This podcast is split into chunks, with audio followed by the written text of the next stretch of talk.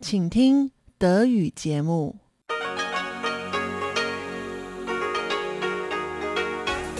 Hier ist Radio Taiwan International. Herzlich willkommen zum 30-minütigen deutschen Programm von Radio Taiwan International. Am Mikrofon begrüßt Sie Tatjana Rumig.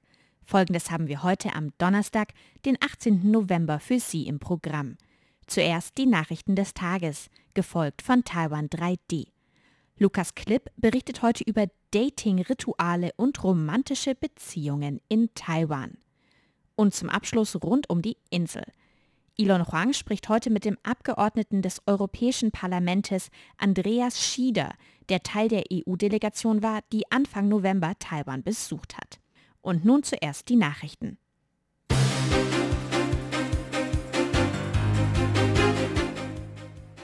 Sie hören die Tagesnachrichten von Radio Taiwan International.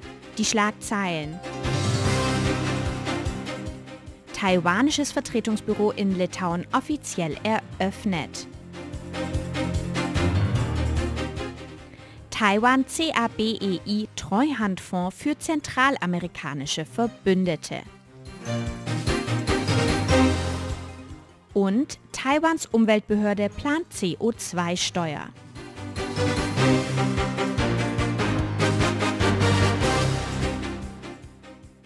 Die Meldungen im Einzelnen. Taiwanisches Vertretungsbüro in Litauen offiziell eröffnet. Das taiwanische Vertretungsbüro in Litauen wurde heute offiziell eröffnet. Taiwans Außenministerium sprach in einer Presseerklärung zur Eröffnung des Büros von einem neuen Kapitel der bilateralen Kooperation. Das Vertretungsbüro in der litauischen Hauptstadt Vilnius trägt den Namen das Taiwanische Vertretungsbüro in Litauen. Normalerweise tragen taiwanische Vertretungsbüros in Ländern ohne offizielle diplomatische Beziehungen nicht das Wort Taiwan, sondern nur Taipei im Namen. Die Volksrepublik China hatte verärgert auf die Vertiefung der Beziehungen zwischen Taiwan und Litauen reagiert und rief im August seinen Botschafter aus Litauen zurück. Der Diplomat Erik Huang wird die Leitung des Vertretungsbüros in Litauen übernehmen. Taiwans Außenministerium sagte in seiner Presseerklärung, dass Taiwan und Litauen ein großes Potenzial für wirtschaftliche Kooperationen haben, unter anderem in den Bereichen Halbleiterindustrie sowie Laser- und Finanztechnologie. Taiwan CABEI Treuhandfonds für zentralamerikanische Verbündete. Taiwans Außenministerium hat heute ein Kooperationsabkommen mit der Central American Bank for Economic Integration, kurz CABEI, unterzeichnet. Das Abkommen richtet einen Treuhandfonds ein, mit dem Ziel, die Beziehungen zwischen Taiwan und Ländern in Zentralamerika zu vertiefen. Die CABEI hatte im April dieses Jahres als erste internationale Entwicklungsbank ein Büro in Taiwan eröffnet. 15 Länder, unter ihnen Taiwan, sind Mitgliedsländer der CABEI. Unter den sieben Mitgliedsländern außerhalb Zentralamerikas hält Taiwan mit 11,09 Prozent die meisten Anteile. Taiwans Außenministerium sagte, dass es bis 2025 jedes Jahr eine Million US-Dollar, ca. 884.000 Euro, in den Treuhandfonds investieren werde. Das Geld soll durch die CABEI als Finanzhilfe an Taiwans vier diplomatische Verbündete in der Region fließen. Belize, Guatemala, Honduras und Nicaragua. Die Gelder sollen eine ausgewogene gesellschaftliche und wirtschaftliche Entwicklung in den Empfängerländern fördern, so das Außenministerium. Außerdem sollen taiwanische Unternehmen einen erleichterten Zugang zu Kooperationsprojekten erhalten und die Sichtbarkeit der taiwanischen Industrie gestärkt werden. Taiwans Umweltbehörde plant CO2-Steuer. Taiwans Umweltbehörde hat seine Klimaschutzpläne durch eine CO2-Steuer ergänzt. Dies ist Teil des Vorhabens, im Jahr 2050 Klimaneutralität zu erreichen. Mit der Einbeziehung einer CO2-Steuer reagiert Taiwan auch auf das CO2-Grenzausgleichssystem Carbon Border Adjustment Mechanism der EU. Dieses wird Importe in die Europäische Union mit einer CO2-Abgabe versehen. Taiwans Umweltbehörde plant eine Tonne CO2-Ausstoß mit 3 US-Dollar zu bepreisen. Das Pariser Klimaabkommen vereinbarte dagegen eine Steuer von 40 bis 80 US-Dollar pro Tonne CO2. Der Vorsitzende von Taiwans Umweltbehörde, Zhang Zijin, betonte, dass Taiwan nicht Teil der Vereinten Nationen und des Pariser Klimaabkommens sei. Daher könne Taiwan nicht am internationalen CO2-Handel teilnehmen. Vielmehr soll die CO2-Steuer taiwanische Unternehmen veranlassen, ihre CO2-Emissionen zu reduzieren, so Zhang. Die Umweltbehörde wird die ergänzten Klimaschutzpläne im nächsten Schritt dem Parlament vorlegen. World Movement for Democracy hält 2022 Konferenz in Taipei. Das internationale Demokratienetzwerk The World Movement for Democracy wird seine jährliche Konferenz 2022 in Taipei abhalten. Das gab die Taiwan Foundation for Democracy heute in einer Presseerklärung bekannt. Das Netzwerk The World Movement for Democracy wurde 1999 gegründet und wird nächstes Jahr zum elften Mal eine Konferenz abhalten. Es ist das erste Mal, dass diese in Taiwan stattfinden wird. Die Taiwan Foundation for Democracy sagt in ihrer Presseerklärung, dass die Konferenz junge Demokratieaktivisten einladen wird, damit diese ihre Visionen teilen können. Themen sollen dabei zum Beispiel der Umgang mit Herausforderungen wie der Covid-19-Pandemie und dem Klimawandel sein. Die Presseerklärung betonte, dass Taiwan eine dynamische Demokratie sei. Taiwan wolle andere Länder unterstützen, ihre Demokratie zu verteidigen, so die Presseerklärung. Öffnung der Grenze für Arbeitsmigranten aus Indonesien. Seit dem vergangenen Donnerstag, dem 11. November, können Arbeitsmigranten aus Indonesien wieder nach Taiwan einreisen. Das gab das Arbeitsministerium heute in einer Presseerklärung bekannt. Aufgrund hoher Coronavirus-Infektionszahlen in Südostasien hatte Taiwan einen vorübergehenden Einreisestopp für Arbeitsmigranten verhängt. Dies hatte unter anderem in der häuslichen Pflege zu einem Mangel an Arbeitskräften geführt. Gestern Abend sind die ersten sieben Einreisenden aus Indonesien angekommen. Stand gestern haben sich laut dem Arbeitsministerium insgesamt 557 Arbeitsmigranten aus Indonesien für Betten in Quarantäneeinrichtungen angemeldet. Insgesamt stehen 1700 Betten für Arbeitsmigranten zur Verfügung.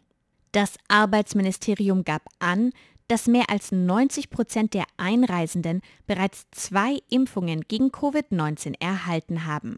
Nach Ankunft in Taiwan müssen sie 14 Tage in zentralisierter Quarantäne verbringen und danach weitere sieben Tage ihren Gesundheitszustand beobachten.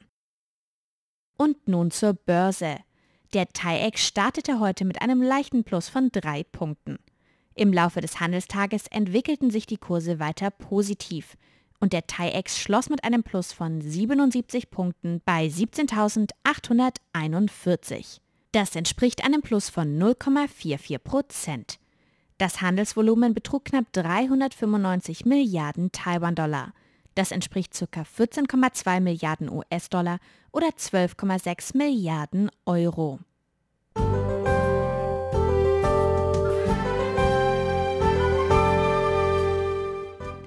Es folgt das Wetter. Heute ist es in Nord-Taiwan bewölkt und regnerisch bei 20 bis 22 Grad. In Zentral-Taiwan ist es bewölkt, aber trocken bei 23 bis 28 Grad. Und in Südtaiwan sonnig und klar bei 24 bis 31 Grad. Auch morgen bleibt es in Nord-Taiwan bewölkt und teils regnerisch. In Zentral- und Südtaiwan ist es dagegen leicht bewölkt bis sonnig. Die Temperaturen liegen in Nord-Taiwan zwischen 18 und 24 Grad und in Zentral- und Südtaiwan zwischen 18 und 30 Grad. Das waren die Nachrichten am 18. November 2021.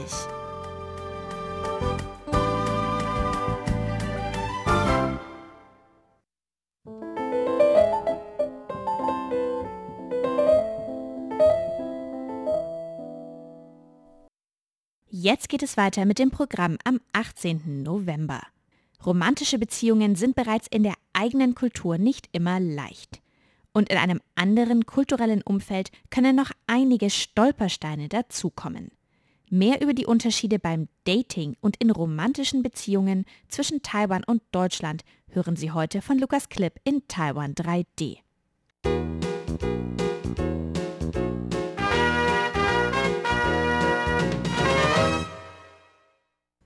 Stellen Sie sich die folgende Situation vor.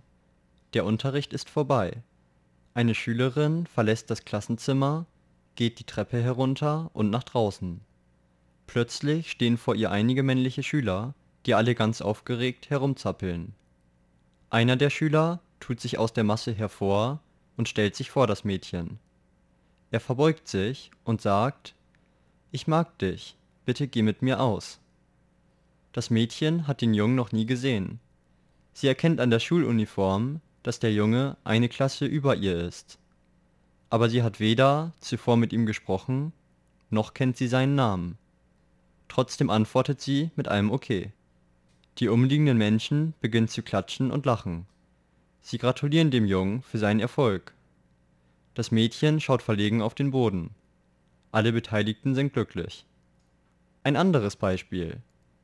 Ein Mann und eine Frau lernen sich über ein Online-Forum kennen. Sie unterhalten sich über zwei Wochen regelmäßig miteinander. Sie verstehen sich gut und die Frau könnte sich vorstellen, den Mann auch mal in einem Café zu treffen.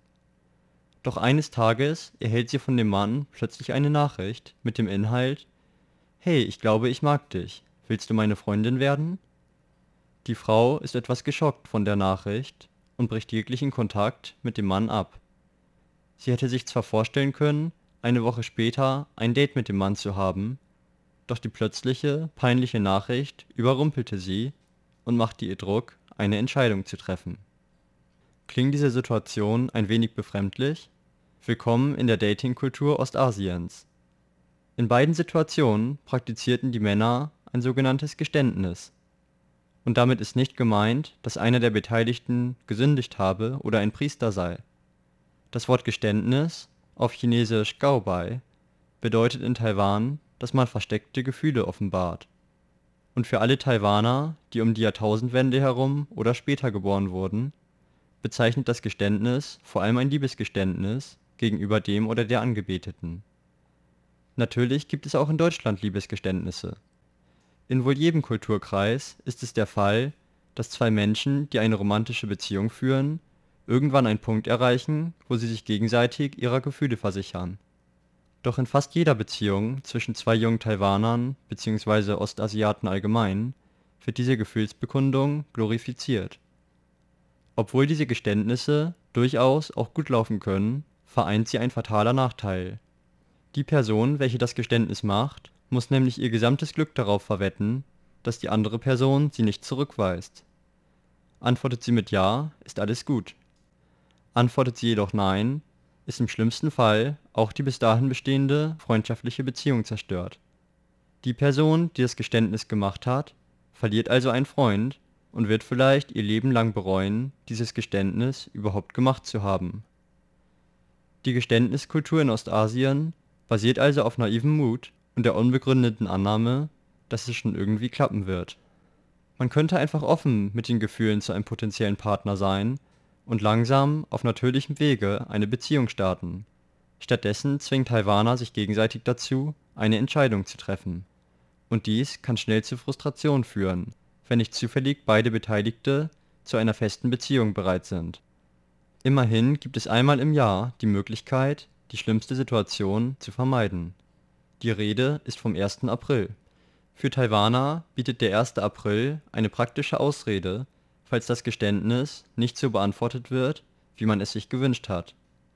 Weist die andere Person einen zurück, kann man nämlich immer noch antworten, das war doch nur ein Scherz, heute ist ja der 1. April. So absurd diese Ausrede auch klingen mag, bietet sie immerhin eine Möglichkeit für beide Beteiligten, die freundschaftliche Beziehung aufrechtzuerhalten. Die Heiratsrate in Taiwan ist stetig am Sinken. Die Geburtenrate Taiwans ist die niedrigste auf der ganzen Welt. Es ist also keine Seltenheit, dass Männer und Frauen in Taiwan ihr Leben lang Single bleiben. Unter anderem liegt das daran, dass es nicht leicht ist, einen passenden Partner zu finden. In den letzten Jahren gibt es immer mehr Menschen, welche sich in Bezug auf Beziehungen an westlichen Werten orientieren. Doch es ist noch immer die Norm, eine Beziehung mit einem Geständnis zu beginnen. Das war vor einigen Jahrzehnten noch nicht so. Die Geständniskultur hat sich in Taiwan erst Ende der 80er Jahre herausgebildet. Im traditionellen China konnten Menschen nicht immer ihren Partner selbst wählen. Heirat existierte nur, um für Nachwuchs zu sorgen und damit den Stammbaum aufrechtzuerhalten. Die Eltern entschieden darüber, wen ihr Kind zu heiraten hatte. Nicht selten sahen die Menschen ihren Ehepartner bei der Heirat zum ersten Mal. Romantische Gefühle entstanden erst nach der Heirat oder gar nicht. Auch in Taiwan wurde die Praxis arrangierter Heiraten übernommen. Erst nach dem Ende der japanischen Kolonialisierung in der Mitte des 20. Jahrhunderts wurde diese Praxis abgeschafft. Doch in der folgenden Militärregierung Taiwans wurden Schüler gezwungen, sich vollends auf ihre Studien zu konzentrieren. Außerschulische Aktivitäten mussten erst genehmigt werden. Bei einer Verletzung der Regeln drohten den Schülern körperliche Züchtigung durch die Lehrer oder Eltern. Logischerweise war es den Schülern bis zum Schulabschluss somit nicht möglich romantische Beziehungen aufzubauen. Die Militärregierung endete im Jahr 1987. Zu dieser Zeit hatten sich in Japan bereits Teile der modernen Popkultur etabliert.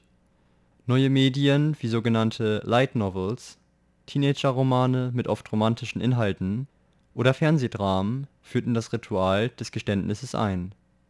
Der Protagonist der Werke, meist männlich, gestand dabei mit einer Verbeugung und den Worten ich mag dich, bitte geh mit mir aus, seinem Gegenüber seine Liebe. Das ist aus westlicher Sicht zwar kitschig und nicht gerade romantisch, doch in den meisten Fällen war das Geständnis erfolgreich und stellte einen Höhepunkt in der Geschichte dar. Die Japaner probierten das, was sie in den Medien sahen, selbst aus.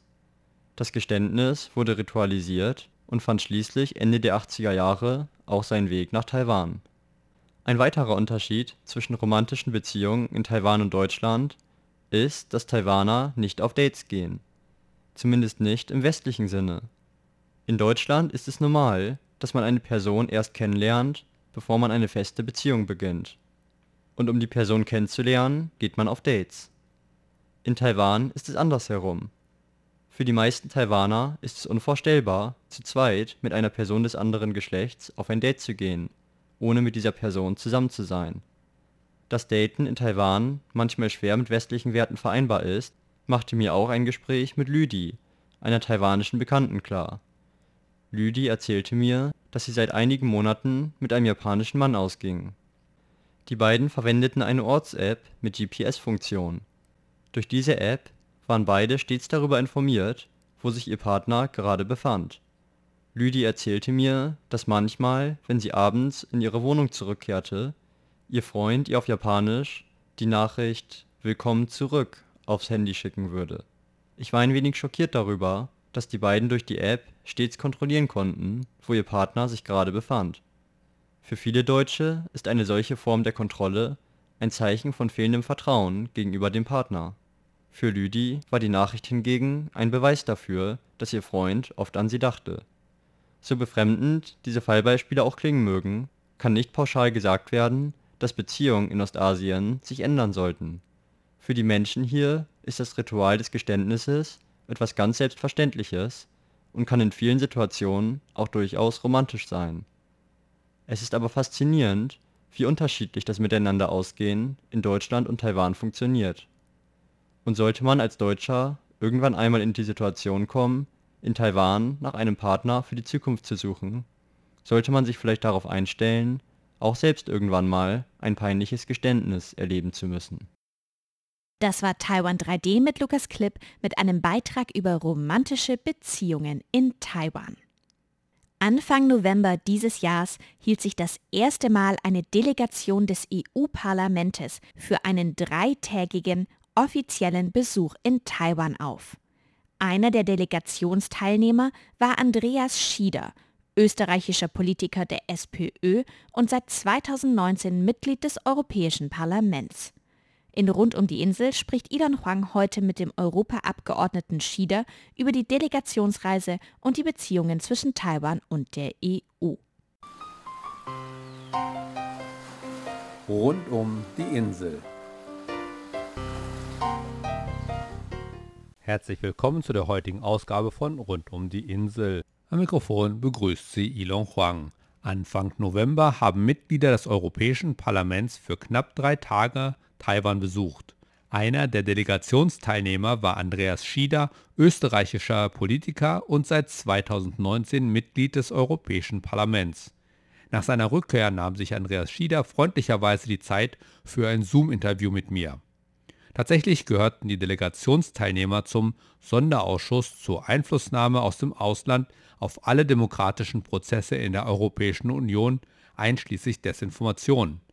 Und ich wollte von Andreas Schieder zunächst wissen, was für Aufgaben dieser Ausschuss hat und warum man sich entschieden hat, Taiwan zu besuchen. Das ist, äh, wenn man so will, ein Sonderausschuss oder ein Untersuchungsausschuss, der erstens diese Phänomene klärt, wo gab es schon Desinformationsattacken auf äh, demokratische Prozesse in der Europäischen Union. Zweitens äh, versucht zu klären, welche technischen und anderen Mechanismen dahinter stehen und drittens versucht Antworten zu entwickeln, wie die Europäische Union in Zukunft genau auf diese Fragen reagieren soll. Denn Desinformation und diese ganzen Machenschaften im Internet diesbezüglich sind eine virulente Gefahr für unser demokratisches Modell. Ich glaube sogar, dass die Ergebnisse, die wir jetzt in dem einen Jahr, wo wir uns beschäftigen, viel schlimmer und äh, schockierender sind, als wir anfangs angenommen haben. Da kommen verschiedene Faktoren zusammen, nämlich dass die Plattformen einen sehr laissez-faire-Umgang haben, also Facebook, Twitter, TikTok und wie sie alle heißen, und eigentlich die monetären äh, Zusammenhänge dazu führen, dass sie Desinformation, Fake News, äh, Hass im Netz und dergleichen sogar schüren und wie wir seit den Aufdeckungen von Francis Hogan äh, auch wissen, auch das ganz absichtlich in Kauf nehmen sprich äh, da der Profit wichtiger ist als die Demokratie. Und wir sind der Meinung, Mensch statt Konzern und daher quasi müssen wir die Demokratie äh, schützen. Und äh, wir waren deshalb in Taiwan, in Taipei, weil Taiwan als Role Model gilt, äh, wie man sich auch gegen Desinformationsattacken schützen kann, weil in den letzten Jahren dort sehr viel los war und die taiwanesische Regierung und die taiwanesischen NGOs äh, hier äh, ganz massive Gegenmaßnahmen entwickelt haben und die für uns sehr, sehr spannend waren. Ich will gleich noch auf die Erkenntnisse eingehen, die Sie hier in Taiwan gewonnen haben. Zunächst einmal wollte ich fragen, wie wie ist denn der Besuch abgelaufen? Also ich glaube, Sie haben sich mit Präsidentin Tsai Ing-wen getroffen und anderen Regierungsvertretern und Vertreterinnen wie Digitalministerin Audrey Tang. Ging es bei diesen Treffen eher um politische oder auch schon um solche technischen Fragen?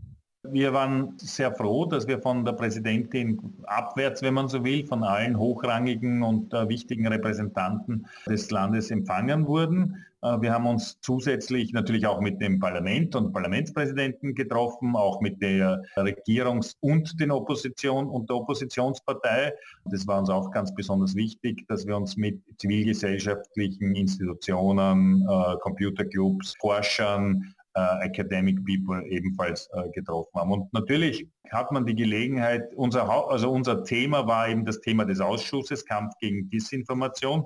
Aber natürlich ist es auch eine Gelegenheit, das Land selbst etwas näher kennenzulernen und sich auch zu überlegen, äh, welche anderen Überlegungen eine große Rolle spielen. Das geht dann von globalen Lieferketten, Halbleiterherstellung, Klimawandel, Demokratiefrage, geopolitische Fragen, natürlich in, in alle Richtungen. Außer den Treffen mit den politischen Parteien hatten Sie auch, soweit ich weiß, einige Diskussionsrunden mit Experten. Wie haben diese Diskussionsrunden, wie, wie, liefen diese Diskussionsrunden ab und worüber wurde dort gesprochen? Haben Sie da konkrete Erkenntnisse für Ihre, Ihre Forschung erhalten? Ja, ich glaube, wir haben sehr viele äh, Erkenntnisse und Ideen auch mit nach Hause nehmen können, die jetzt in unsere Ausschussarbeit und in unseren Endbericht einfließen werden und dann hoffentlich auch in eine europäische Strategie zur Bekämpfung der Desinformation äh, münden werden. Da ist im Wesentlichen, wenn man so will, die Erkenntnis, dass Taiwan erstens einmal erkannt hat, dass es frühzeitig erkannt hat, dass es ein, ein, ein, großes Problem darstellt und man etwas tun muss. zweitens auf staatlicher Ebene sowohl horizontal in allen Einheiten sich mit dem Thema beschäftigt, als auch vertikal ein Ministerium geschaffen hat, das sich ganz besonders damit auseinandersetzt, aber auch äh, im Büro der Präsidentin ja dort ist dieser Sicherheitsrat sich auch mit diesen Fragen massiv auseinandersetzt, aber gleichzeitig auch anerkennt, dass es hier Dinge gibt, die nicht der Staat regeln kann oder soll, sondern dass es dafür auch eben unabhängige NGOs und dergleichen braucht. Und genau diese Frage ist für uns die spannende, nämlich Desinformation zu bekämpfen, aber die Meinungsfreiheit, die Pressefreiheit hochzuhalten und nicht einzuschränken. Und das ist ein dünner Grad, ein ganz schwieriger, aber äh, da konnten wir sehr viel auch mitnehmen. Also kann man da eventuell ein paar Erkenntnisse dann auch für Europa anwenden? Ja, ich denke mir aus europäischer Sicht, was wir brauchen, ist ganz dringend eine Einheit, die sich genau mit diesen Phänomenen beschäftigt und gleichzeitig aber auch ein Bewusstsein zu schaffen, in, wenn man so will, in allen Teilen der Kommission und des Europäischen Rates, dass das ein, ein Problem ist darstellt, weil wir beobachten auch in Europa natürlich Desinformationskampagnen. Wenn man versteht, was der Hintergrund ist, dann geht es ja meistens der, den Mächten, die äh, solche Desinformationsattacken reiten, darum zu destabilisieren. Das heißt, die gehen dorthin, wo es sowieso schon Zwistigkeiten und, und eine schwierigere Ausgangslage gibt. In Europa ist das zum Beispiel äh, auf dem Balkan, wo wir ganz erholte äh, Aktivitäten beobachten. Aber es sind natürlich auch nationale Wahlen, die französischen Wahlen, ja, so wie die amerikanischen Wahlen auch da waren. Und äh, wir gehen davon aus, dass bei den nächsten europäischen Wahlen natürlich es auch eine Möglichkeit gibt, hier, dass es hier zu Attacken kommt. Und da gibt es ein interessantes Phänomen noch, dass nämlich Desinformationskampagnen auch immer einen Akteur im Inneren haben, das ist in dem Fall in Europa antieuropäische Kräfte innerhalb Europas, Europas Rechtsextreme zum Beispiel, die sehr oft auch hier, wenn man so will, äh, die Landebahn für solche ausländischen Mächte darstellen. Und das ist äh, ein, ein ganz besonderer Aspekt. Wie würden Sie denn insgesamt den Besuch in Taiwan zusammenfassen? War die Delegation mit den Ergebnissen zufrieden? Hörte sich so an, dass Sie eigentlich ganz zufrieden waren? Und hat man sich vielleicht auch auf eine langfristige Zusammenarbeit geeinigt? Man muss dem vorausschicken, wir waren da eben dieser Sonder- und Untersuchungsausschuss. Wir, mhm. wir waren nicht dort als Präsidium des Europäischen Parlaments oder als außenpolitischer Ausschuss. Also das heißt, oder handelspolitischer Ausschuss, unsere Kompetenz ist eben nicht größere außen- oder handelspolitische Fragen zu diskutieren, mhm. sondern unsere Kernthemen sind eben Desinformation. Aber ich denke mal, ich für mich persönlich habe schon mitgenommen, dass es hier durchaus zusätzliche zukünftige Kooperationsfelder gibt. Taiwan ist ein, ein Technologie-Hub, ein Weltmarkt quasi Spitzenreiter in der Herstellung von Halbleiter und Chips. In Europa gibt es eine, einen Engpass an der Lieferung solcher äh, Halbleiter. Das heißt, das sind schon Themen, wo wir meiner Meinung nach auch über, über zukünftige Kooperationen, Investitionsabkommen, wie auch immer man äh, das dann technisch abwickelt, diskutieren sollten. Ja, ich meinte auch dann auch speziell auch auf, auf das Feld der Desinformationen. Wird man da eventuell langfristig zusammenarbeiten oder Informationen austauschen weiterhin? Denkt man ja, dass es durchaus auch Sinn macht, natürlich nach einiger Zeit auch noch einmal mit den NGOs zum Beispiel, den vielen Leuten, die dort rund um Universitäten und Computerclubs und dergleichen sich ganz massiv mit dem Thema auseinandersetzen, auch die Frage zu stellen, ob man in Zukunft weiteren Handlungsnotwendigkeiten sieht. Denn eins brauchen wir auch nicht glauben, es ist keine statische, punktuelle Frage, wo wir sagen, einmal eine Maßnahme entwickelt, sondern das gesamte Internet ist in einer massiven äh, Bewegung und daher ist natürlich auch die Information und die Desinformation ebenfalls in einer großen Bewegung. Und daher, glaube ich, macht es durchaus Sinn, auch in Zukunft noch einmal zu evaluieren. Sagt Andreas Schieder, österreichischer Politiker, seit 2019 Mitglied des Europäischen Parlaments und Teilnehmer der Delegation, die Anfang November Taiwan besuchte. Im Internet gibt es noch eine längere Fassung des Gespräches, unter anderem mit einigen persönlichen Eindrücken von Andreas Schieder von seinem Besuch in Taiwan. Und damit verabschiede ich mich. Am Mikrofon war Ilon Huang. Vielen Dank fürs Zuhören. Sie hörten das deutschsprachige Programm von Radio Taiwan International am Donnerstag, den 18. November 2021. Unsere E-Mail ist deutsch.rti.org.tv. Im Internet finden Sie uns unter de.rti.org.tv.